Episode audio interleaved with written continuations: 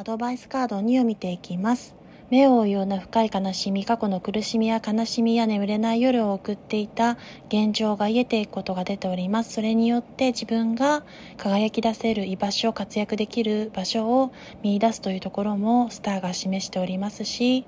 そしてそこには周りの人との相互理解や愛情と絆が芽生えていくのでそこを大切に肝に銘じて自分自身もそれと真摯に向き合う覚悟が必要というところが出ております。それでは全体運勢あのアドバイス的なアドバイスカード3枚引きより2をお送りしました。ご視聴ありがとうございました。